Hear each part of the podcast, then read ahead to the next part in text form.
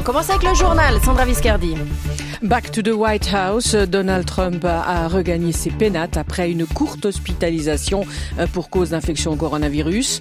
Mais c'est un président affaibli qui va bientôt reprendre sa campagne électorale.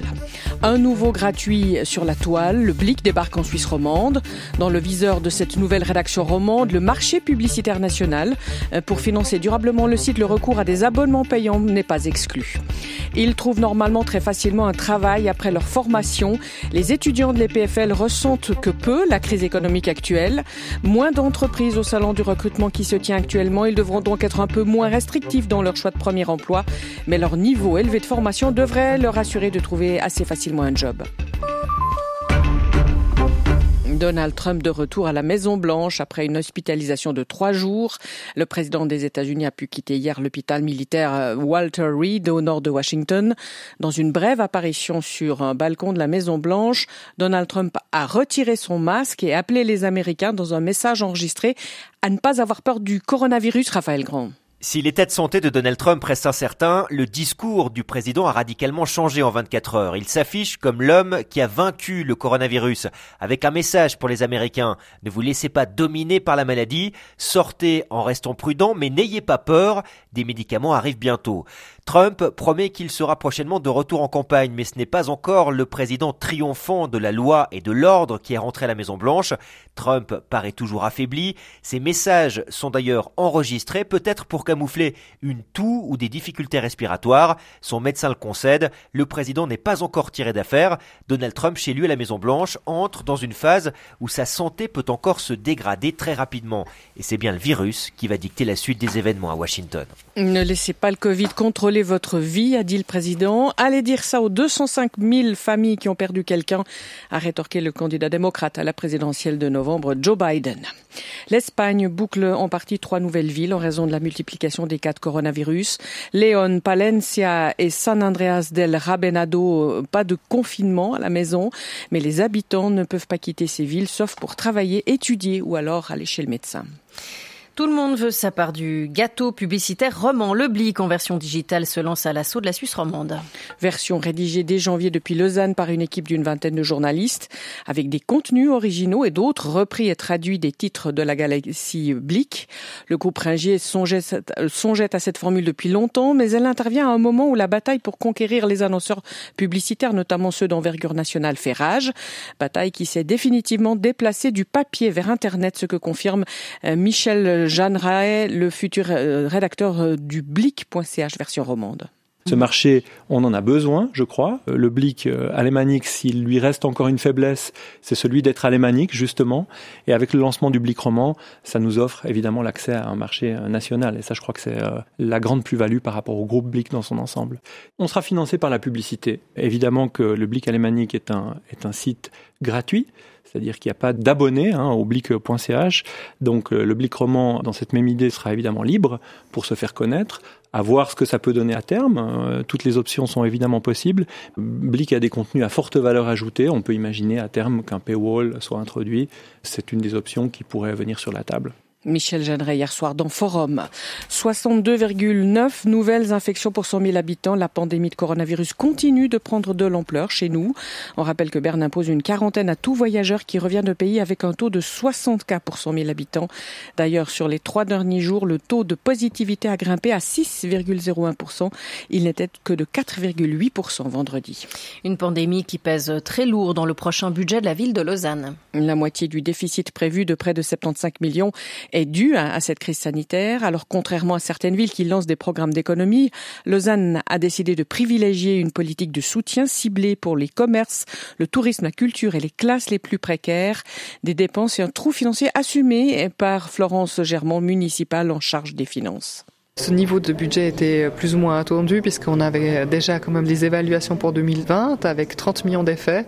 De la crise du Covid, là on est à un peu plus de 40 millions d'effets et nous avons décidé d'avoir une politique anticyclique et de ne pas freiner sur les dépenses pour aider la population et les entreprises. Est-ce que vous avez modélisé le nombre d'années qu'il vous faudra pour éponger tout ça, revenir à une situation hantée? Euh, À ce jour, non. Je crois que personne ne sait jusqu'à quand va durer cette crise, comment les économies vont l'absorber, mais il nous semblait très important d'être en soutien et d'avoir une politique qui aggrave pas encore la situation, mais qui vient plutôt aider. C'est vrai que la collectivité peut lever l'emprunt. C'est le moment d'être en soutien à la population et aux commerces et entreprises. Des propos recueillis par Valérie Auert. Au Locle, tous les patients et les collaborateurs du site de réadaptation des montagnes châteloises seront dépistés au coronavirus aujourd'hui après la découverte de 5 cas. En attendant les résultats, les visites sont suspendues. Et puis à Moutier, 17 personnes sont positives contaminées lors d'une fête d'anniversaire privée le 26 septembre. À Thun aussi, dans le canton de Berne, 15 personnes ont été infectées lors de journées de prière dans les communautés hindouistes. Le canton de Fribourg, euh, lui, revoit euh, l'organisation du dépistage rapide du covid euh, les trois sites actuels de Tavel, Ria et Fribourg seront regroupés en fait à Forum Fribourg. Les dépistages seront organisés via des rendez-vous en ligne. Cela permettra de doubler la capacité quotidienne des tests de 300 actuellement à 600.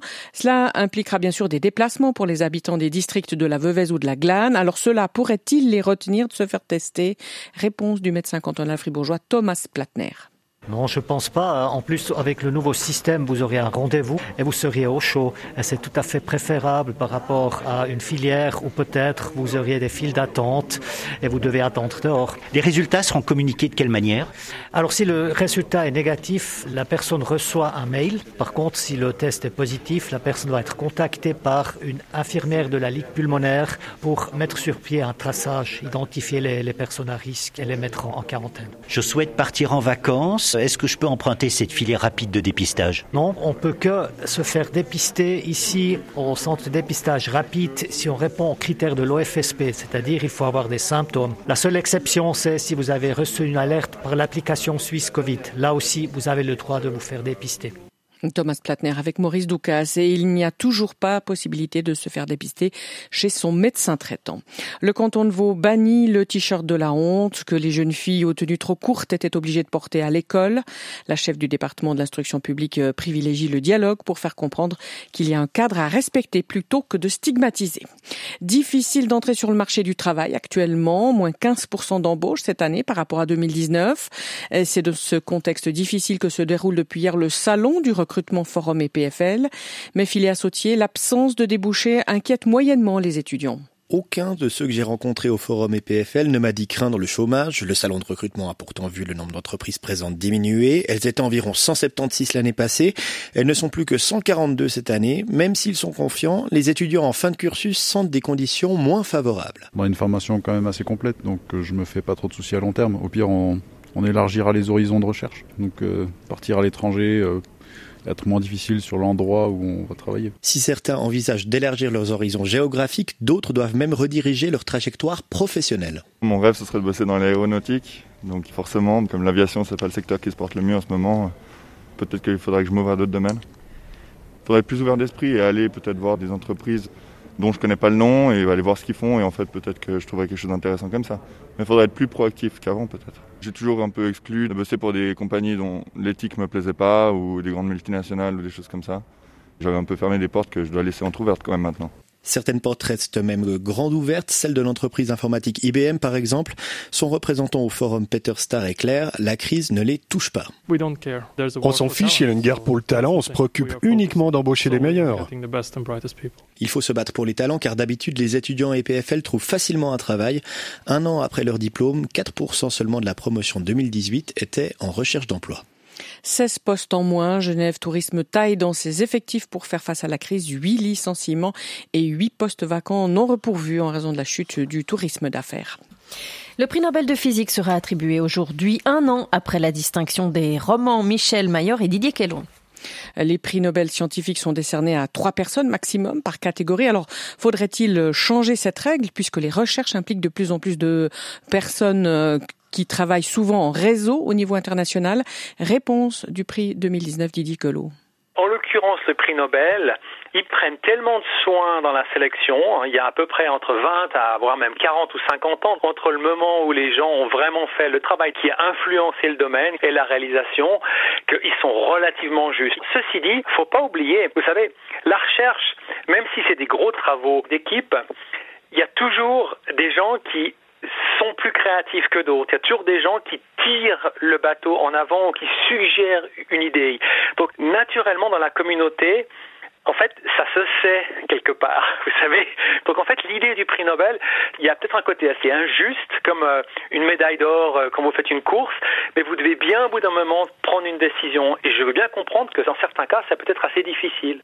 Et hier, le Nobel de médecine a été attribué à trois virologues qui ont découvert le virus responsable de l'hépatite C. Sandra Viscardi pour le journal.